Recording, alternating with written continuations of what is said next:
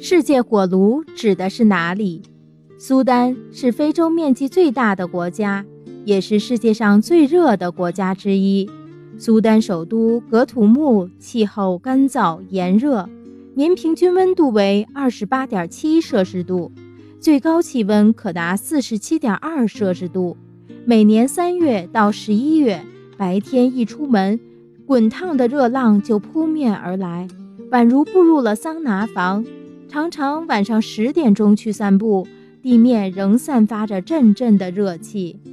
在四五月份，来自于撒哈拉沙漠的沙尘暴肆虐，狂风卷着漫天的沙尘，气势汹汹地一刮数天，漫天黄沙无孔不入，人在屋中。也能感受到阵阵的土腥味儿，甚至有时睡梦中也会被憋醒。到了七八月份雨季，偶尔倾盆大雨，在大雨过后，没有下水道的整个城市到处积水，成为水乡泽国。只有到了冬季，酷热才会荡然无存。所以，格土木又被人们称为“世界火炉”。